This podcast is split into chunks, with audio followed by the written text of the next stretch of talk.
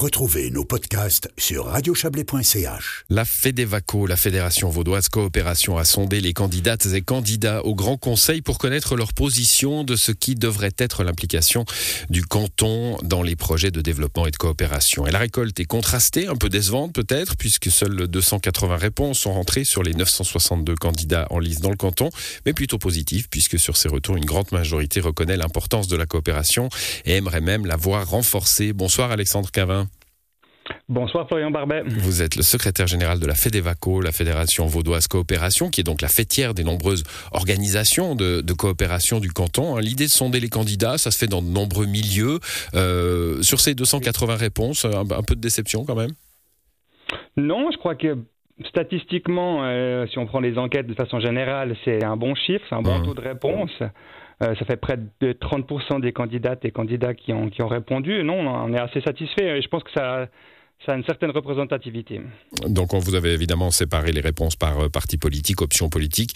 Euh, là, c'est, ça reflète un peu la, réalité de ce que pourrait être le Parlement?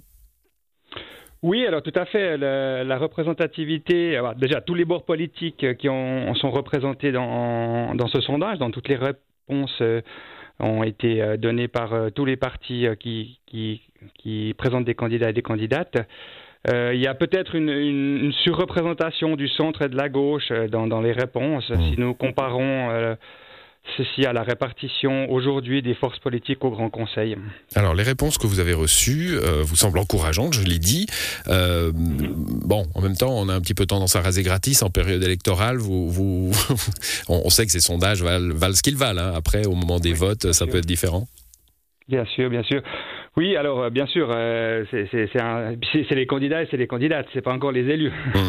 Euh, mais on, on, on, on, est quand même euh, satisfait et puis on est, on est euh, comment dire, on est optimiste sur, sur l'avenir puisque le, le, Grand Conseil a déjà s'est déjà penché sur la question du, du soutien à la coopération développement en 2019.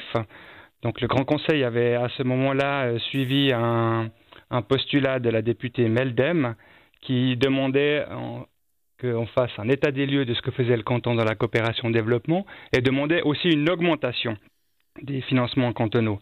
Et puis ce, postulat Meldem avait récolté une forte majorité de la part du Grand Conseil lors de cette législature. Donc on est assez optimiste pour la suite.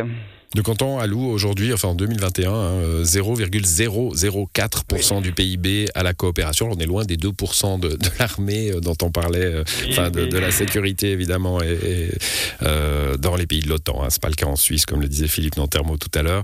Euh, mais mais euh, voilà, donc c'est pour donner une idée. Hein, 0,004. Il y a une question intéressante dans votre sondage, avec là aussi une, une réponse très encourageante. C'est finalement le lien entre la cohérence de la coopération internationale et de l'agenda de la durabilité du canton Oui. Oui, alors le, canton de Vaud s'est doté euh, en 2020 d'un agenda 2030, c'est l'agenda de développement durable. Euh, donc l'agenda 2030, c'est un agenda international qui engage les collectivités, les collectivités publiques au niveau euh, cantonal, national, mais les pays et aussi les individus à, faire des actions dans le sens du développement durable. Et puis, ben, c'est un agenda qui engage aussi pour, euh, pour la solidarité avec les, les, populations défavorisées, et pas seulement les populations défavorisées en Suisse, mais aussi dans les pays euh, du Sud et de l'Est.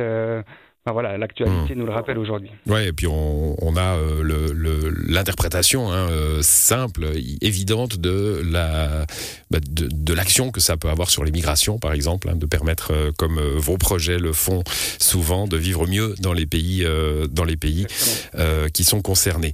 C'est une époque difficile pour vos membres, hein, j'imagine, Alexandre Cavin, trouver de l'argent en ce moment pour mener des projets de développement qui sont souvent hors du bruit médiatique, qui sont des projets ouais, de long terme.